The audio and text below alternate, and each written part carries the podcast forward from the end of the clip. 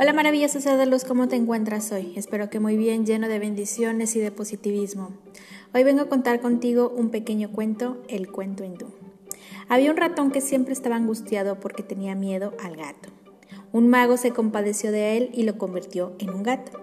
Pero entonces empezó a sentir miedo al perro, de modo que el mago lo convirtió en un perro. Luego empezó a sentir miedo de la pantera y el mago lo convirtió en una pantera, con lo cual llegó a temer al cazador. Llegando a este punto, el mago se dio por vencido y volvió a convertirlo en un ratón, diciéndole, Nada de lo que haga por ti va a servirte para que te ayude, porque siempre tendrás un corazón de ratón.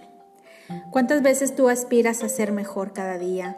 ¿Cuántas veces aspiras a buscar cosas nuevas en tu vida? Pero siempre vas a tener miedo, porque lo importante de todo esto es que si tú no cambias tu forma de pensar y eliminas el miedo de tu vida, seguirás siendo un ratón. Espero que estas palabras sean de reflexión para ti el día de hoy y que tengas un maravilloso día. Tu amiga Jemmy Herrera.